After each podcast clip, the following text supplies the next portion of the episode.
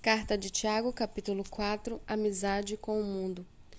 De onde procedem as guerras e brigas que há entre vocês? De onde, senão dos prazeres que estão em conflito dentro de vocês? Vocês cobiçam e nada têm, matam e sentem inveja, mas nada podem obter. Vivem a lutar e a fazer guerras. Nada têm porque não pedem.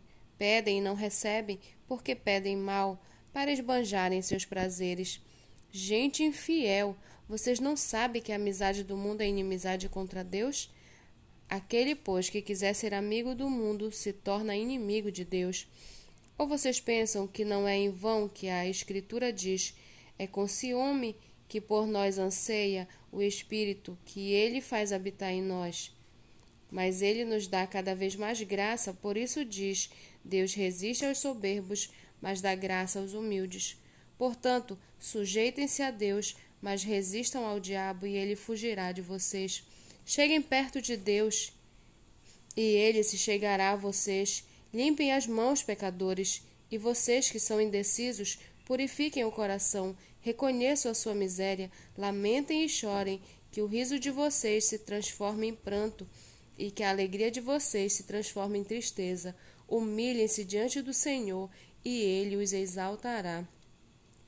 Irmãos, não falem mal uns dos outros. Aquele que fala mal do irmão ou julga o seu irmão, fala mal da lei e julga a lei. Ora, se você julga a lei, não é observador da lei, mas juiz. Um só é legislador e juiz, aquele que pode salvar e fazer perecer. Mas quem é você para julgar o seu próximo? Escutem agora, vocês que dizem: Hoje ou amanhã iremos para a cidade tal e lá passaremos um ano e fare, faremos negócios e teremos lucros. Vocês não sabem o que acontecerá amanhã. O que é a vida de vocês?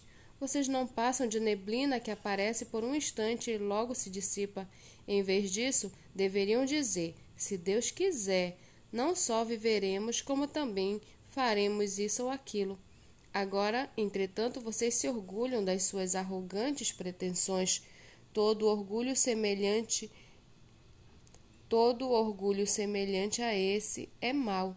Portanto, aquele que sabe que deve fazer o bem e não o faz, nisso está pecando.